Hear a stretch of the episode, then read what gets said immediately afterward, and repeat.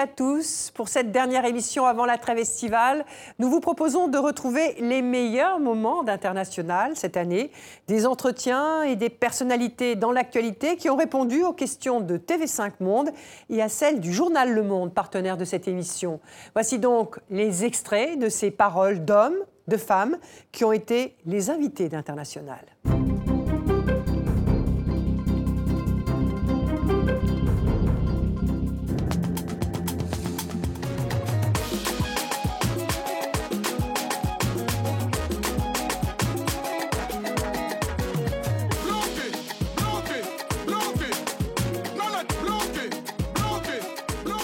L'image de la francophonie, dans beaucoup d'imaginaires, c'est plutôt celui d'une dame d'un certain âge, un peu plus coincée, je pourrais dire, un peu plus institutionnelle. Mm. Mm. Donc euh, ce choix, c'est une façon de, donner un autre signal.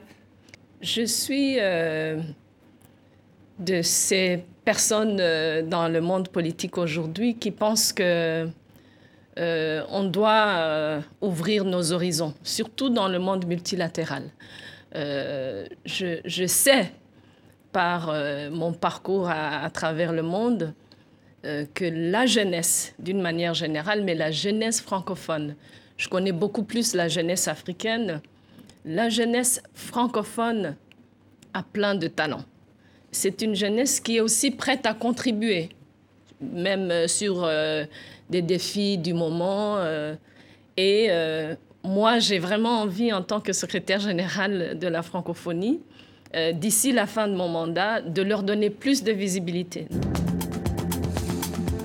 Louise Mouchiki-Wabo, plus de 14 mois maintenant que vous êtes secrétaire général de l'Organisation internationale de la francophonie, l'OIF, qui fête cette année ses 50 ans. Et une chose est sûre, vous souhaitez marquer l'institution de votre empreinte, comme vous l'avez encore laissé entendre récemment devant le Conseil économique, social et environnemental français. La francophonie aujourd'hui, après 50 ans, a besoin de mettre un peu d'ordre dans son travail, a besoin euh, de fédérer toutes les forces positives de la francophonie et euh, que la francophonie aujourd'hui doit s'inscrire tout en se rappelant du passé dans l'avenir. Vous parlez également de la francophonie comme d'un objet politique, un objet d'influence qui doit peser davantage sur la scène internationale.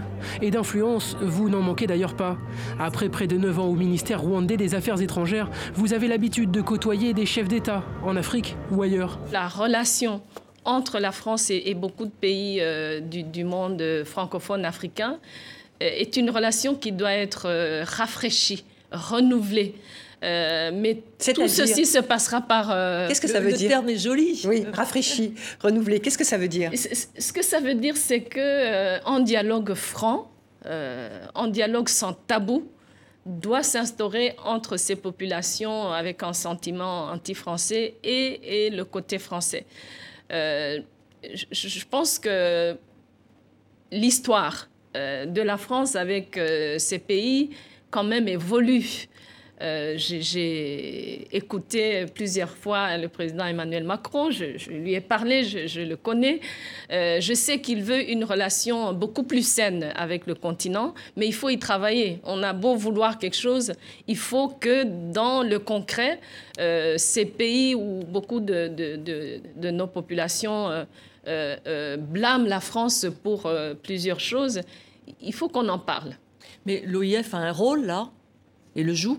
L'OIF a un rôle si l'OIF est sollicité, parce que c'est souvent des questions bilatérales, mais on est toujours prêt, on accompagne nos États, ça fait partie euh, de notre mission. Euh, on n'oublie pas que la France est, un des membres les plus importants de notre organisation. Donc nous, on est prêt, si on est sollicité, euh, à, faciliter, à, à, parler, à échanger, à utiliser de de tous les moyens, à utiliser tous les outils euh, qui sont à notre disposition pour créer cette, plus de, sérénité dans la relation entre la France et certains pays africains. Il est reproché parfois à l'OIF, euh, l'Organisation internationale de la francophonie, de ne pas prendre assez de distance avec certains, notamment en Afrique francophone, avec certains des dirigeants qui sont là depuis de très longues années au pouvoir, avec des mandats qui se mmh. succèdent. Mmh. Est-ce que, qu'est-ce que vous répondez à ceux qui critiquent l'Organisation internationale de la francophonie sur ce sujet? Pourquoi est-ce qu'on prendrait des distances avec les dirigeants africains francophones? Ce sont eux qui siègent à nos réunions, on travaille avec eux. moi, je ne suis pas du tout pour ce genre d'approche. je pense, et c'est ce que je fais en tant que secrétaire général de la francophonie, euh, que les chefs d'État, euh, il faut leur parler.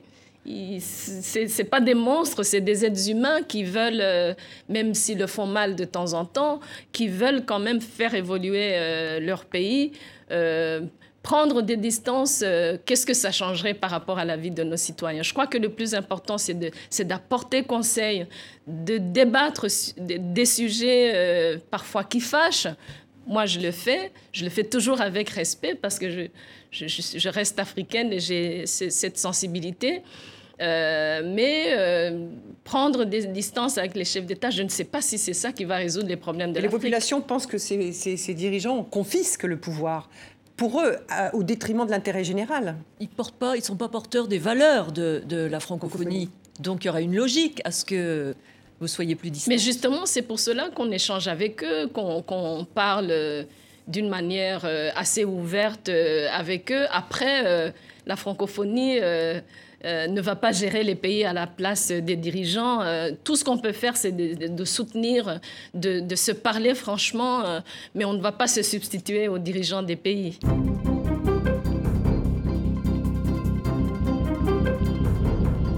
Dans l'ombre de votre père, vous reprenez à sa mort son combat. Devant les hommes, devant la nation, que je ne vous trahirai jamais et je vous conduirai à la victoire cette année s'il y a des élections. Joseph Kabila s'accroche au pouvoir. Décembre 2017, élection annulée, c'est la répression. Vous allez alors participer à l'union sacrée de l'opposition qui se choisit un candidat unique, Martin Fayoulou. Mais vous ferez volte-face et vous vous présenterez à l'élection présidentielle. En décembre 2018, vous êtes élu. Je crois qu'en arrivant, euh, ma philosophie était de dire on tire un trait sur le passé. Ce qui est arrivé de mal ne doit plus se reproduire. On peut repartir euh, avec les uns et les autres, ceux qui ne se sont pas trop compromis, qui n'ont pas trop de, tâches, qui ne choquent pas la population. on peut repartir avec eux en se disant, mais bon, si vous aviez commis certaines, certains impairs dans le passé, maintenant c'est fini. C'est le temps de se racheter et de montrer à notre peuple euh, un nouveau visage et de nouvelles intentions. Moi, c'est ça qui m'anime comme euh, état d'esprit et je veux continuer sur ça. Donc impunité sur les éventuels crimes économiques commis euh, sous l'ère précédente? Pas nécessairement. les crimes, je vous ai dit, s'il y a des instances spécialisées qui relèvent cela, on s'y penchera. Mais je n'ai pas à fouiner. C'est ça que je veux dire. Moi, je ne ferai pas ce travail de, d'aller fouiner dans, dans, le passé. J'ai trop de, de, travail qui m'attend je, n'ai pas le temps de m'attarder sur ça. Le Congo euh, nous appelle à d'autres euh, choses. Euh, les Congolais veulent des réponses à leurs questions sur la pauvreté, parce qu'ils savent qu'ils ont un pays riche. C'est pas normal qu'ils vivent pauvres.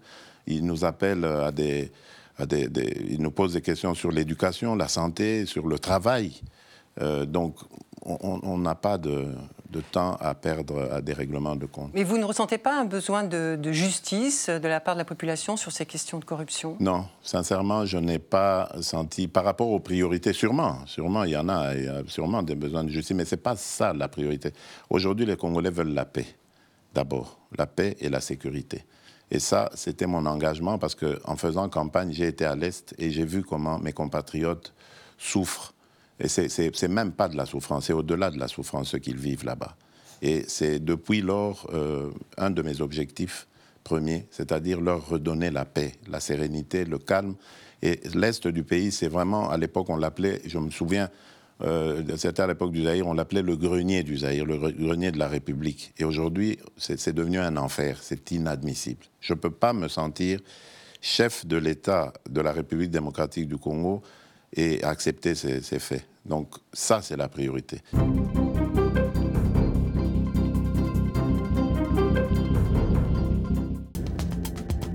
Souvent, dans l'imaginaire du français, euh, l'Afrique apparaît comme un grand pays, un petit peu flou, euh, avec des populations essentiellement noires. On oublie qu'il y a des, toutes les couleurs de peau sur ce continent. la vitalité, le, le dynamisme, la pertinence des propositions, des regards, quand on prend euh, les jeunes entrepreneurs, tout ce qui se fait en, innovation, que ce soit en innovation technologique, dans l'agriculture, dans les sciences, euh, en mathématiques, en philosophie, en sciences sociales, nous, on sait ce qui se passe sur le continent et donc on aimerait vous le dire. Je trouve, avec toutes les conversations que je peux avoir, qu'il y a le, point de vue des Africains de l'Afrique francophone, le point de vue des Africains euh, du reste de l'Afrique qui n'est donc pas, euh, qui n'a pas été colonisé par la France, tout simplement, et puis les Français. Ceux qui ont le plus de mal à tourner la page, si je puis me permettre de mes discussions, ce sont les Français. Parce que justement, on a une sorte de, de, système de pensée, de paradigme, et c'est celui-là qu'il faut changer. Et c'est pour ça que le président nous demande de faire en sorte qu'on regarde l'Afrique autrement du point de vue français. Là, il y a la saison Africa 2020 qui va être dans cette même foulée. Donc on a, euh, on a psychologiquement un, basculement à faire. Euh, ce n'est pas, euh, comme je ne sais même plus qui l'a dit, mais je trouve que c'est une très belle formule, il ne s'agit pas de fermer le livre, mais de tourner la page et regarder vers l'avenir ensemble. Mais pour ça, encore faut-il que nous-mêmes, nous Français, on regarde cette Afrique autrement. L'Afrique euh, de l'entrepreneuriat, l'Afrique du digital qui est en train de bouger, l'Afrique qui porte euh, énormément d'espoir en elle avec une démographie forte et une jeunesse extrêmement présente. Donc moi, je pense qu'il faut permuter dans notre, euh, dans notre idée, tourner cette page de la colonisation et entrer dans la construction d'un avenir commun.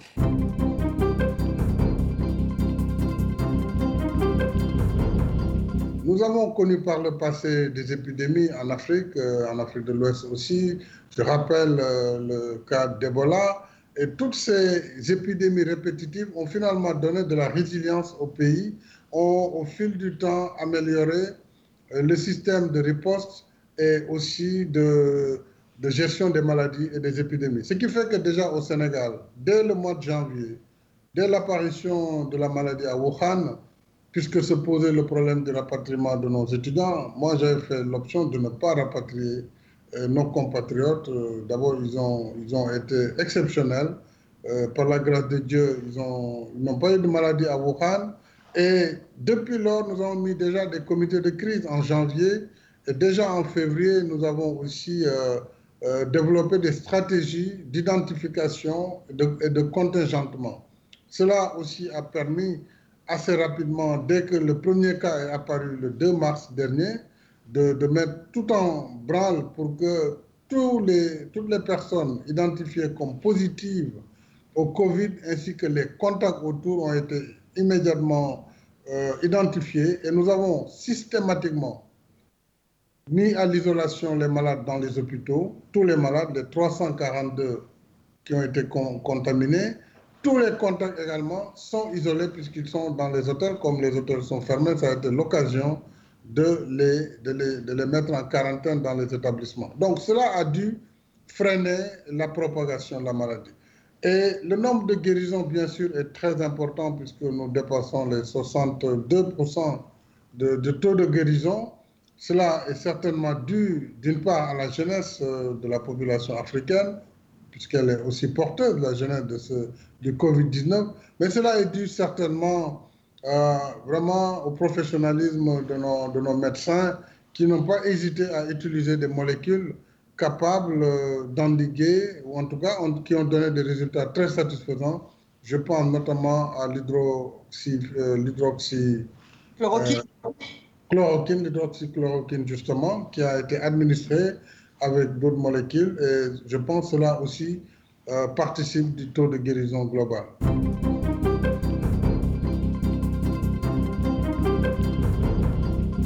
Quels sont concrètement les effets de la pandémie sur le continent africain? Quelles sont les perspectives et les solutions? Pour répondre à ces questions, TV5 Monde a rencontré Tidiane Thiam, l'ancien patron du Crédit Suisse et l'un des économistes les plus réputés du continent africain. Il fait partie de ceux que l'on surnomme les quatre fantastiques, désignés par l'Union africaine pour aider le continent à traverser la crise du coronavirus. L'Afrique a fait de grands progrès sur les dix dernières années. On voit quand même le contexte dans lequel cette histoire se déroule de grands progrès sur les dernières années. Le PIB de l'Afrique a augmenté de 60%. Vous savez, dans les années 80, la, statistique la plus connue internationalement, c'est que l'Afrique avait un PIB inférieur à celui de la Belgique. Donc, c'était ce qu'on nous répondait à chaque fois. Donc, sans manquer de respect aux, Belges, aujourd'hui, l'Afrique a un PIB très, très largement supérieur à celui de la Belgique et qui est supérieur à celui de la France ou de l'Allemagne. Donc c'est devenu une puissance économique. Donc beaucoup de progrès, donc beaucoup à perdre aussi. Euh, et, l'Afrique a, réagi de façon très, très énergique à cette crise, parce que ce qui serait dommage, c'est que quelque chose qui est exogène et dans, lequel l'Afrique n'a aucune responsabilité, on ait des dégâts économiques permanents. la manière dont je définirais notre mandat, c'est de s'assurer que face à cette crise, euh, des mesures soient prises de sorte qu'il n'y ait pas de dommages économiques permanents pour l'Afrique et qu'elle puisse continuer à croître, parce qu'il n'y a que la croissance qui, à la fin, nous permettra d'améliorer le sort des populations, de traiter les problèmes d'éducation, de santé que nous avons.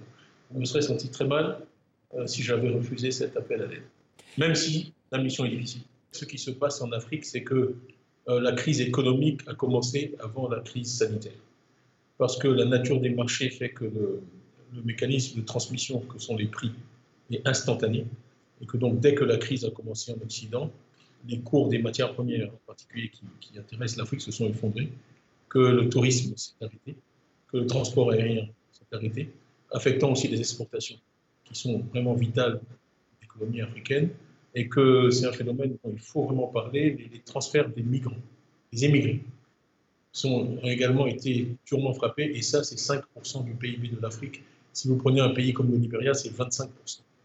Donc c'est un choc économique majeur avant d'être un choc sanitaire. Comme vous l'avez dit, certaines économies africaines sont beaucoup moins intégrées à l'économie mondiale que d'autres, ce qui les handicape parfois, mais aussi dans une situation comme celle du coronavirus, les, les protège. Mais il faut faire, je pense, preuve de la plus grande humilité et de la plus grande prudence dans cette affaire, parce que les chiffres sont bas, mais ils augmentent rapidement. Et le, le pire ennemi dans cette affaire, c'est la complaisance.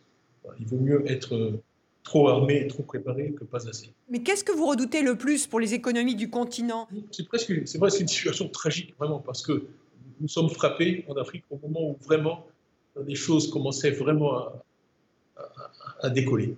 Et où on avait la qui disait que rapidement, 5% des Africains seraient euh, dans la classe moyenne mondiale. Et donc ce, ce, tsunami nous frappe euh, à un moment terrible.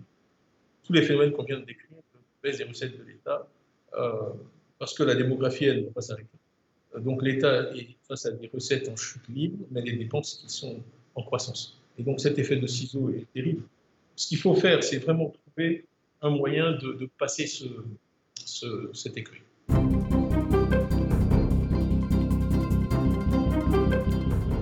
Comment on peut expliquer une telle différence entre ce qui se passe sur le continent africain et ce qui se passe dans le reste du monde, notamment en Europe et aux États-Unis euh, Il y a plusieurs spéculations, plusieurs hypothèses ont été émises.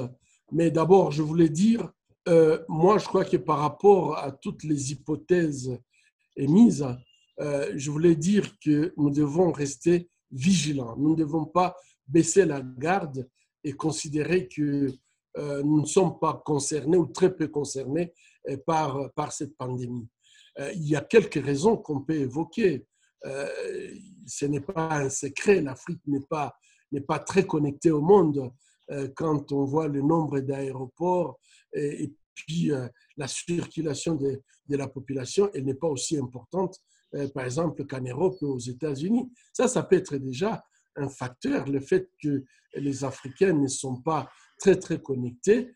Et, ça montre aussi, vous pouvez très bien constater que les villes où il y a eu beaucoup, ou pour le moment relativement en Afrique, on peut considérer qu'il y a beaucoup de malades, ce sont quand même des villes qui, attirent les, touristes.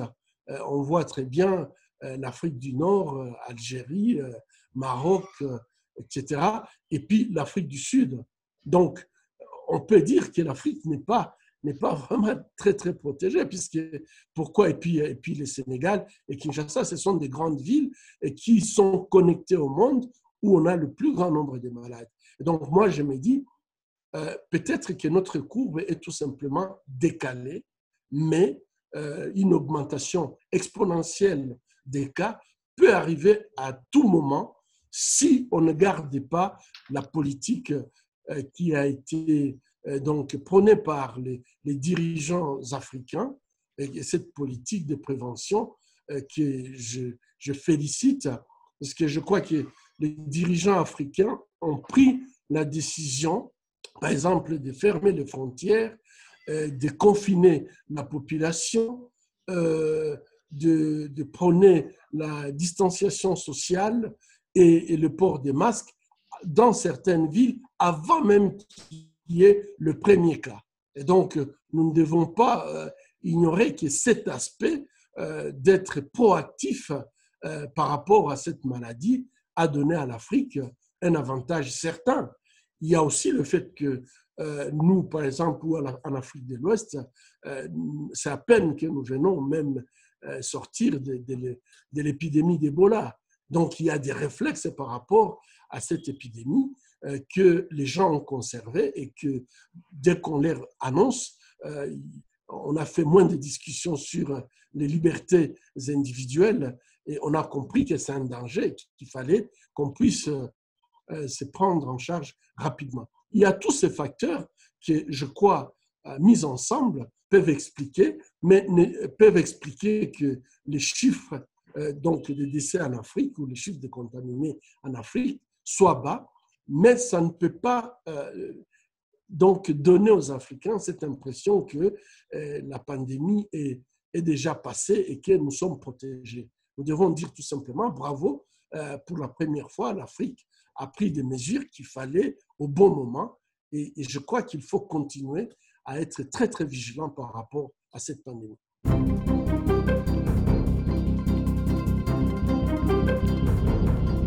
Là, je viens d'arriver à Paris. J'habite avec ma copine dans un petit studio et on fait médecine, on se soutient le moral parce que c'est pas très rigolo.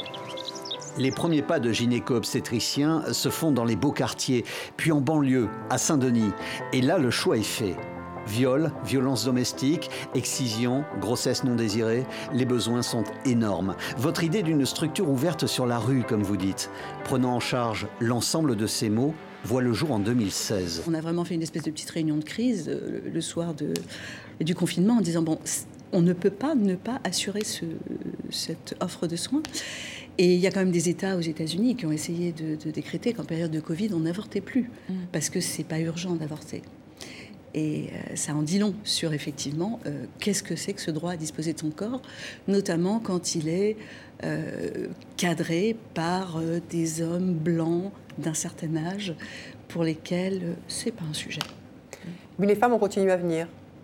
Les femmes ont continué à venir parce que, euh, alors pas toutes les femmes, et c'est là aussi où on était inquiet. Une femme qui veut avorter, ça je crois que les gens ils ont toujours pas compris ça, elle fera n'importe quoi pour avorter. Elle éventuellement euh, sortira en période de Covid et elle fera 3 km à pied si besoin. Donc ces femmes-là sont venues.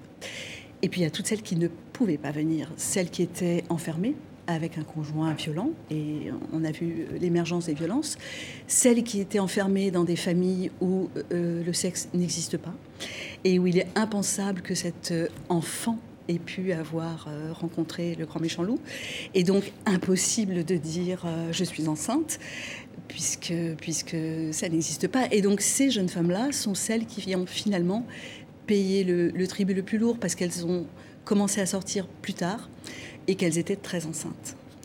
Et euh, il y avait évidemment énormément de barrières. Quand, moi, je vous parle de la région parisienne que je connais bien, mais quand vous habitez en Creuse et que le premier centre pour avorter est à 60 km et que vous avez le droit de faire 1 km, vous faites comment? Et qu'est-ce que vous dites à la police? On a eu des, messages haineux euh, sur les réseaux sociaux euh, vous n'avez que ça à faire, vous êtes au chômage, votre seule idée c'est de tuer des, des, fœtus alors que les gens meurent. Et il y a même un, un, homme qui nous a écrit, oui, prenez l'autorisation de sortie et rajoutez une case, je dois sortir pour tuer mon fœtus. C'est effarant.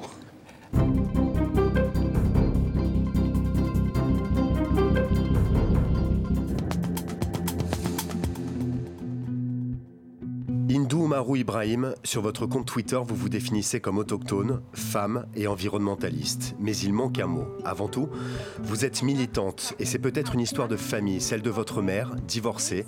Elle s'est battue contre sa communauté, contre ses proches, pour vous envoyer à l'école.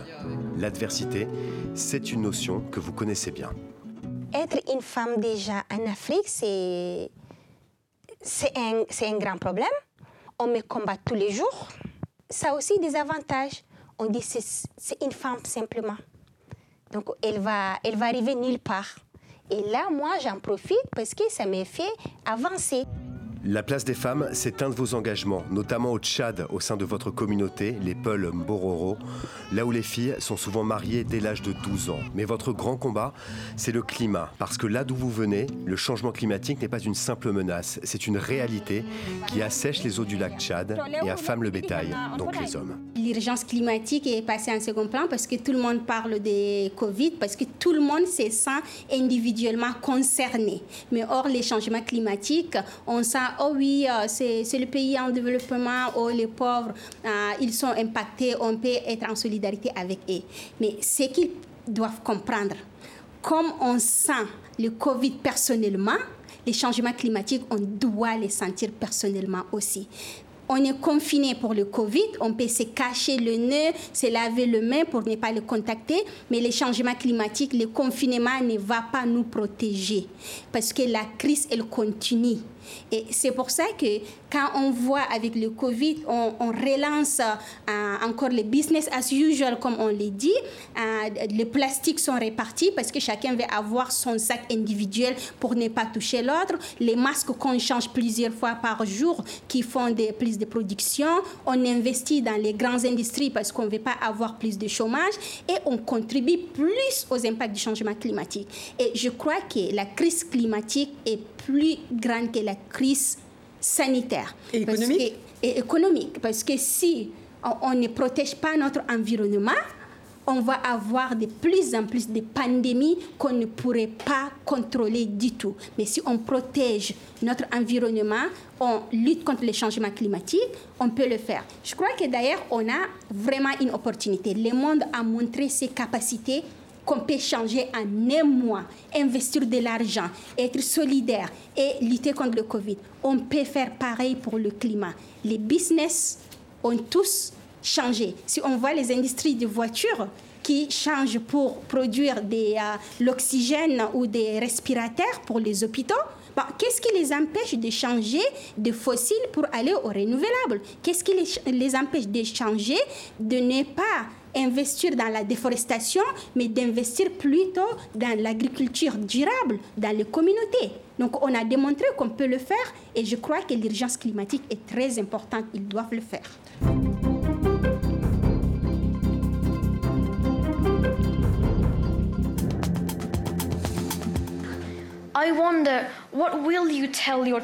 Je me demande ce que vous direz à vos enfants à propos de votre échec et le fait que vous les laissez affronter un chaos climatique que vous avez sciemment provoqué.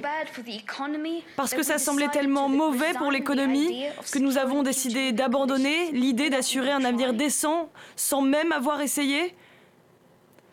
Notre maison brûle toujours. Votre inaction attise le feu en ce moment même. Et nous vous demandons d'agir comme si vous aimiez vos enfants par-dessus tout. Merci. Alors Greta Thunberg a conclu hier sa semaine à Davos en disant nous avions quelques revendications en arrivant, évidemment elles ont été complètement ignorées, mais nous nous y attendions. Vous comprenez la déception de Greta Thunberg?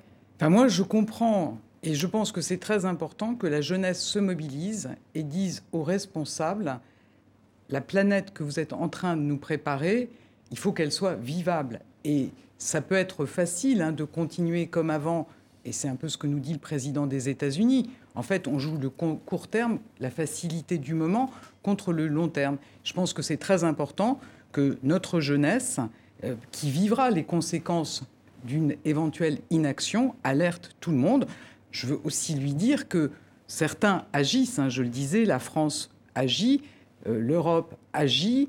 il y a aussi des pays qui s'engagent, même si effectivement les propos que le président des États-Unis a pu tenir, euh, qui euh, ignorent la réalité, qui ignorent les menaces, ça peut effectivement renforcer l'angoisse de, de notre jeunesse. En tout cas, moi je suis déterminé, la France est déterminée, l'Europe est déterminée à agir et c'est le sens, notamment des lois énergie-climat, de la loi mobilité, de la loi anti-gaspillage qu'on a pu voter en France. Et c'est le sens du Green Deal qui est porté maintenant au niveau européen.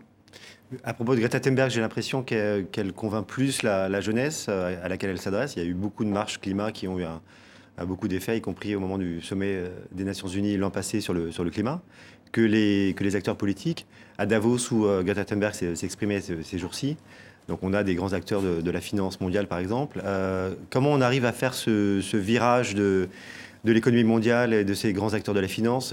pour vous donner juste un chiffre, je crois que c'est l'ONG euh, BankTrack mhm. qui, en fin 2019, indiquait simplement que les grands groupes euh, euh, bancaires mondiaux finançaient à peu près plus de 1000 projets de grosses unités de production de charbon dans le monde actuellement. Donc c'est des milliards et des milliards d'euros ou de dollars engagés, sachant que le charbon, et tout le monde le sait, est l'énergie fossile la plus polluante et la plus émettrice de, gaz à effet de serre. Donc comment on arrive à, convaincre cette fois-ci les acteurs politiques et économiques du, changement nécessaire? je, pense que Enfin, la plupart des pays, hein, en dehors des États-Unis, sont bien convaincus de cette urgence.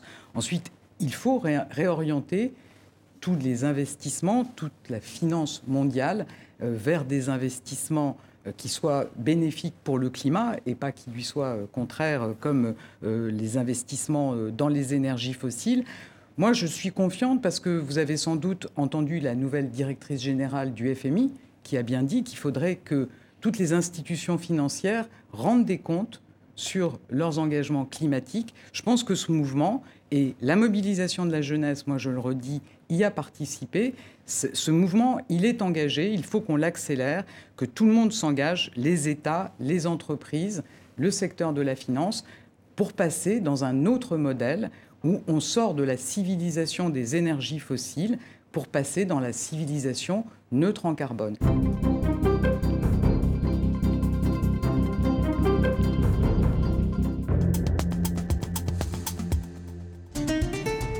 Les sommets, Charles Michel, vous y êtes habitué. Au sein du Conseil européen, du fauteuil de Premier ministre de Belgique à celui de président, de Bruxelles à Bruxelles, vous ne devriez pas être trop dépaysé.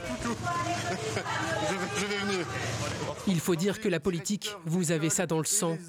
Le virus, c'est lui qui vous l'a transmis. Votre père, Louis Michel, ancien vice-premier ministre et ministre des Affaires étrangères, commissaire, puis député européen. La solution, c'est plus d'Europe. Vous marchez donc dans ses pas, mais pour aller encore plus haut. Conseiller provincial à 18 ans, député fédéral à 23, en 2014, alors à la tête du mouvement réformateur, vous devenez le plus jeune Premier ministre de l'histoire du Royaume, à seulement 38 ans. Libéral francophone, les observateurs vous prêtent des qualités de rassembleur ou l'art du compromis.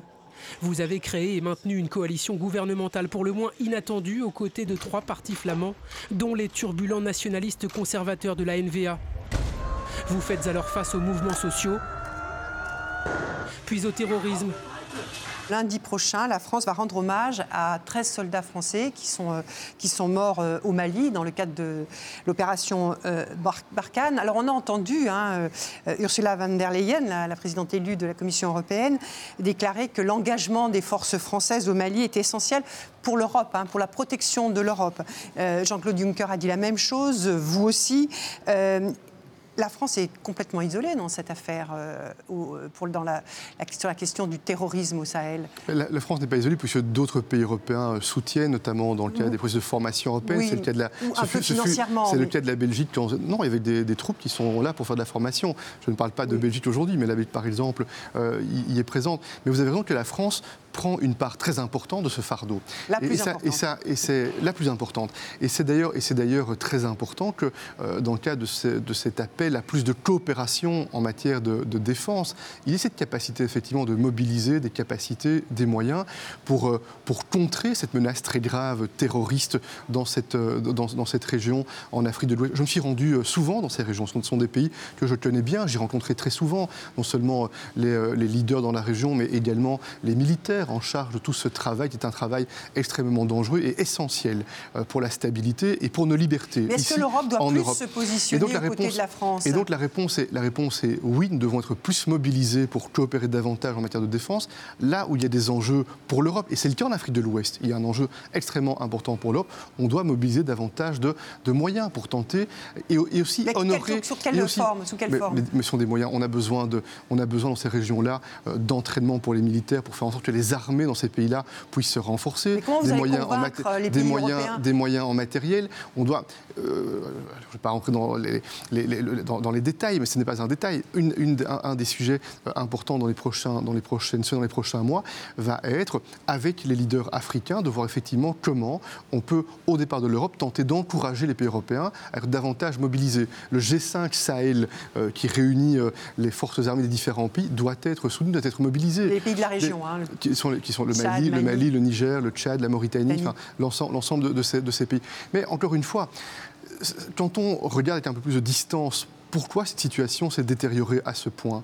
Il faut dire la vérité, parce qu'à un moment donné, des opérations ont démarré en Libye qui ont contribué par l'absence de stratégie, euh, de stratégie a posteriori, qui ont contribué à avoir un gigantesque territoire pratiquement hors de contrôle, avec des moyens financiers, beaucoup d'armement et des trafics en tout genre qui sont possibles dans la région. Et on voit bien que quand, après ce qui s'est passé en Libye, il y a une détérioration sécuritaire extrêmement grave dans la région.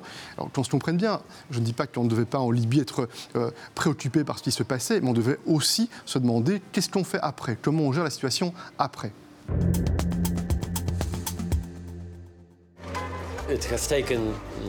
Les dirigeants européens ont mis bien trop de temps à résoudre la querelle idéologique consistant à savoir si l'Europe devait rester le lieu le plus ouvert au monde ou si nous devions la transformer en forteresse.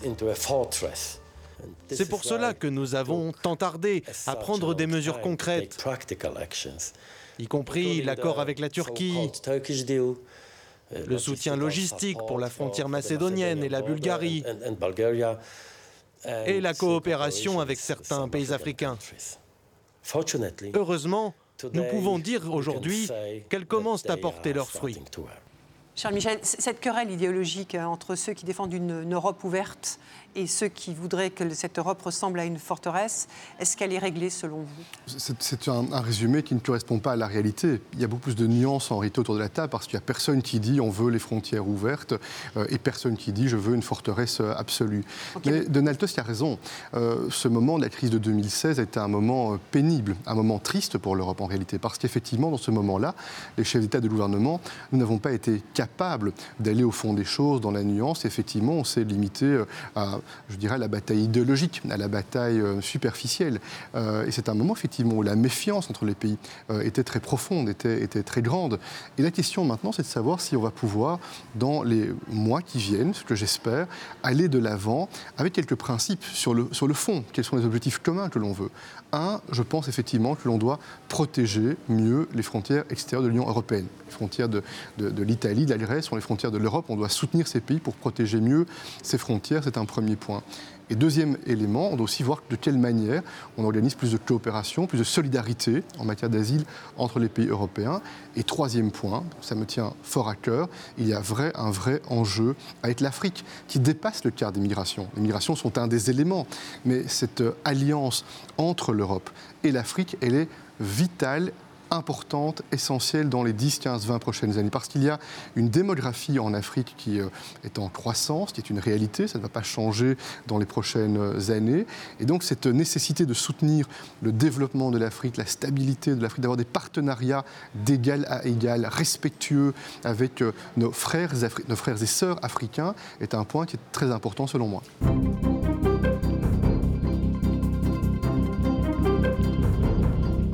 Votre vrai coup de force est d'avoir mis en place et géré sur la longueur depuis 2013 un gouvernement de coalition composé de libéraux, de socialistes et d'écolos. Dans la foulée, vous faites voter la séparation des églises et de l'État, le mariage gay, l'IVG. Vous réfléchissez même à haute voix à la légalisation du cannabis récréatif. Après 40 années de règne conservateur, le changement est radical. Vous l'emportez en exposant haut et fort votre histoire et votre profil atypique. Je suis né euh, de parents russes, polonais, français, luxembourgeois, juifs, orthodoxes, catholiques et athées. Je suis marié à un homme alors, puisque vous parlez des, droits humains, du respect des droits humains, des, valeurs et de l'état de droit et des valeurs hein, qui font de, l'Europe, on vient de parler de la, Pologne, qui pourrait, comme disait Philippe, être un des États, peut-être même le troisième qui bénéficie le Selon mes chiffres aussi, actuellement troisième. Voilà. De, de... von der Leyen. voilà, de ce plan de, relance. Euh, c'est un gouvernement conservateur hein, qui est à la tête de la Pologne, le PIS. Euh, on sait que, notamment, on va parler de, ce qui concerne ces fameuses zones LGBT-free, ces zones où euh, les personnes LGBT seraient exclues. Comment vous êtes, vous êtes à l'aise, vous, avec ce pays Comment on fait avec un pays qui, qui, défend des valeurs qui sont contre les valeurs européennes? Je, me permets de commencer d'abord parce que, parce que j'étais avocat. on, parlait d'état de droit. J'étais avocat. La justice, si la justice ne fonctionne plus dans un pays et la justice n'est plus indépendante, on n'a pas sa place dans l'Europe. L'Europe est basée sur des règles, ces règles doivent pouvoir être contrôlées. Si la justice n'existe plus dans un pays, la place de ce pays n'est plus au sein de l'Europe. Vous trouvez qu'on a passé ce cap précisément en Non, actuellement, ils, font toujours un peu, vous savez, la danse de Saint-Guy, ils font deux pas en avant, un pas en arrière, mhm. un pas en avant, deux pas en arrière. Donc on est, on est toujours sur le fil du rasoir, mais euh, je pense que sans l'Union européenne, et c'est là qu'on voit aussi la plus-value de l'Union européenne, sans l'Union européenne, aujourd'hui, la Pologne ne serait pas où elle est aujourd'hui. Elle est déjà dans un, elle va dans une direction, en tout cas vu les annonces qui ont été faites, qui m'inquiètent. Mais s'il n'y avait pas l'Union européenne, on y serait déjà depuis longtemps. Il ne faut pas l'oublier ça, la plus-value de l'Union européenne pour les droits euh, les questions de l'homosexualité, c'est quelque chose qui. Je, me dis tout simplement de vouloir, et ça me rappelle l'histoire, de vouloir gagner du suffrage et des voix sur le dos d'une communauté est quelque chose qui me rend très triste. Et encore, je pèse mes mots pour pas parler d'autre chose. Parce que ça va faire culpabiliser. vous savez, être homosexuel, moi je ne me suis pas réveillé un matin en me disant je suis gay et voilà, c'est comme ça. J'ai dû m'accepter moi-même. J'ai dû m'accepter moi-même, j'ai dû me dire comment va réagir ma famille, comment va réagir mes amis, comment va réagir. Est-ce que et, le taux de suicide chez les jeunes est énorme parce qu'ils ont du mal à s'accepter. Et là, de me dire qu'un gouvernement va me dire, eh ben ici dans cette zone, tu n'es pas toléré, alors que c'est pas mon choix. L'homophobie est un choix, l'homosexualité n'est pas un choix. C'est pas mon choix. J'ai dû m'accepter moi-même. Ça a été le truc le plus dur de me dire, mais pourquoi, pourquoi t'es pédé? Au début et, et de m'accepter et de me dire qu'après, je vais avoir des gouvernements qui vont dire Eh ben, t'es mauvais, t'as pas le droit d'habiter là, tu, tu, tu, dégages, tu es malade, t'es quoi que ce soit. Je trouve que ça me. Ça me, ça me c'est, je, je, je, me demande comment, comment on en est arrivé là encore en 2020.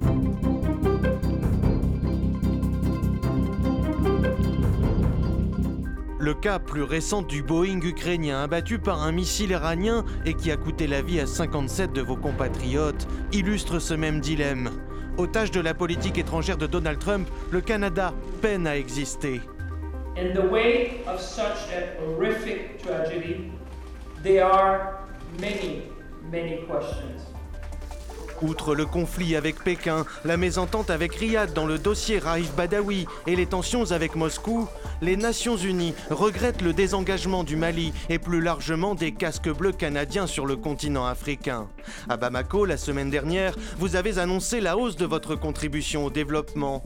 Mais cela suffira-t-il à Ottawa pour recueillir les voix nécessaires au Conseil de sécurité? Sa candidature pour y obtenir un siège temporaire est lourde d'enjeux pour votre pays. Monsieur le ministre, parlons justement du leadership du Canada. Il y a 63 ans, votre, un de vos mhm. illustres prédécesseurs, le ministre des Affaires étrangères Lester B. Pearson, voilà, a eu le prix Nobel de la paix parce que c'est lui qui a inventé, c'est le père des, casques bleus. Hein. Il a réglé la, crise du canal de Suez en proposant une intervention. C'était la première opération de paix des casques bleus. Aujourd'hui, euh, votre pays euh, est quand même assez en retrait sur la scène internationale parce qu'il est fâché avec beaucoup de monde. On y reviendra tout à l'heure. Euh, comment vous expliquez cette perte d'influence du Canada? Moi, je vous dirais que le Canada, ça dépend comment on le voit. D'abord, Lester B. Pearson, je le vois tous les jours parce que sa photo est dans mon bureau. Alors, c'est toujours une figure inspirante du Canada. Il y en a eu d'autres. Il y a eu Lloyd Axworthy qui a fait le, fameux traité sur les mines antipersonnelles. Euh, moi, je pense que le Canada aujourd'hui est au confluent de bien des choses. D'abord, rare pays qui fait partie du G7, du G20, de l'OTAN, de la francophonie, du Commonwealth, qui est le seul pays au monde à avoir un accord de libre-échange avec tous les autres pays du G7. Le Canada se retrouve au centre de plusieurs tables. C'est là le leadership positif. Maintenant, vous avez raison, il y a eu des enjeux diplomatiques avec certains pays, parce que le Canada, c'est un pays qui croit en ses valeurs, en ses principes, qui croit aux droits humains. Et quand on élève la voix pour défendre ceux qui ont besoin d'avoir un État qui se tient haut et fort, ben, il y a souvent des répercussions. Maintenant, on peut le faire dans le respect. Moi, je suis de ceux qui pensent que la meilleure façon de faire changer les choses, c'est de s'engager dans le dialogue. C'est ce qu'on a fait, vous avez vu, suite à la grande tragédie nationale qu'on a subie, suite évidemment à quand l'État iranien a tiré sur un avion civil dont 86 citoyens canadiens ou résidents permanents ont perdu la vie. Euh, vous avez vu, le Canada, tout de suite, a dit, nous, on doit, parce qu'on avait le plus grand nombre de victimes, créer un groupe international de réponse avec les Suédois, les Britanniques, les Ukrainiens, les Afghans, et engager les autorités iraniennes parce qu'on veut faire toute la lumière, toute la transparence. Alors, on va y revenir, mais juste sur, vous défendez une diplomatie euh, des valeurs. Euh, c'est tout à votre honneur, évidemment, mais est-ce que c'est pas inopérant quand même sur la scène internationale? Vous êtes fâché avec la Chine, on va y revenir également. C'est compliqué de parler avec l'Iran parce que les relations diplomatiques ont été rompues avec l'Iran par le euh, gouvernement précédent, le gouvernement conservateur. Ça va pas bien avec l'Arabie Saoudite. Vous ne parlez pas à la Russie. Quelle voix pouvez-vous porter en étant à ce point fâché avec tant de monde ben, je vous dirais, je ne sais pas si c'est le Canada qui est fâché ou c'est les États, des fois, qui sont fâchés avec les positions que le Canada, les valeurs et les principes. Mais le résultat, c'est le même, non? Ben, le Canada parle haut et fort. Alors, c'est sûr que quand on parle haut et fort, ça dérange. Par contre, je vous dirais que d'être... Je pense que dans un monde qui, est en... qui, qui vit plus d'incertitude, plus d'imprévisibilité, il faut quand même se faire guider par des principes et des valeurs. Euh, le Canada, c'est une démocratie libérale c'est un pays qui a des principes forts, qui, les met de l'avant, mais moi, je pense qu'on peut le faire dans le respect. Vous avez raison. Est-ce qu'il y a des relations à rebâtir? Tout à fait. Est-ce qu'on peut faire certaines choses différemment? Tout à fait. Mais je pense qu'il faut quand même rester ancré dans un monde en plein changement sur des valeurs et sur des principes. Et certainement, c'est vrai que notre voix... Euh, c'est pour ça que moi, je vois souvent comme le Canada comme le partenaire du monde, parce que la voix du Canada, c'est un peu cette voix-là des États euh, qui, qui, qui croient dans le multilatéralisme. C'est pour ça que moi, je disais, le Canada, c'est un peu le champion.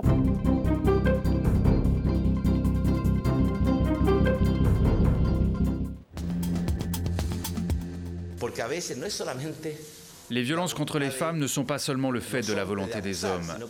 Elles s'expliquent aussi par le comportement des femmes qui se laissent maltraiter. Nous devons sanctionner celui qui a commis ces actes. Nous disons aussi aux femmes abusées qu'elles ne peuvent pas permettre que cela se produise. Je veux croire que c'est une maladresse de langage et que euh, ce que voulait dire le président chilien, c'était qu'il appelait les femmes à ne pas se laisser faire, à ne pas accepter la violence et à dénoncer cette violence, notamment auprès de la police, lorsqu'elle euh, euh, se produit. Mais de façon plus, plus générale, nous, nous sommes dans une période où enfin le silence se brise, où enfin, euh, on n'accepte pas euh, que euh, les femmes portent la responsabilité des actes dont elles sont victimes. trop longtemps, et encore trop souvent, dans trop de pays au monde, les femmes se voient reprocher les violences dont elles sont elles-mêmes les victimes, comme si c'était leur responsabilité. Et ça, c'est insupportable, c'est inacceptable. Et aujourd'hui, moi, je me réjouis de voir que la chape de plomb du silence est en train de, se fissurer. Elle ne s'est pas encore totalement brisée, ne nous faisons pas d'illusions, mais elle est en train de se fissurer très sérieusement. Et demain, ce sera la journée hein, des droits euh, Demain, c'est la journée des droits des femmes. Euh, et pour moi, le 8 mars, c'est une journée importante. Euh, ce sont les femmes, pas la femme de, de, façon abstraite et générale. Ce sont les femmes, chacune des femmes au monde. Et évidemment, lorsque l'on est à Paris, à Abidjan, à Santiago du Chili ou à New Delhi, les enjeux ne sont pas exactement euh, les mêmes et il faut pouvoir porter les combats dans chaque pays qui correspondent à la situation euh, du pays. Mais pour moi, euh, le combat pour les droits des femmes, ce ne sont pas seulement des combats thématiques si vous me passez cette expression, c'est-à-dire contre les violences, même si c'est très important, pour la liberté de disposer de son corps, même si c'est très important, etc. Il faut tout cela, mais c'est aussi un combat euh, pour la démocratie, un combat pour l'égalité. Et euh, pour moi, se battre pour les droits des femmes, c'est se battre pour euh, l'égalité dans la société. Et donc, à l'arrivée, c'est se battre pour une société meilleure, tout simplement.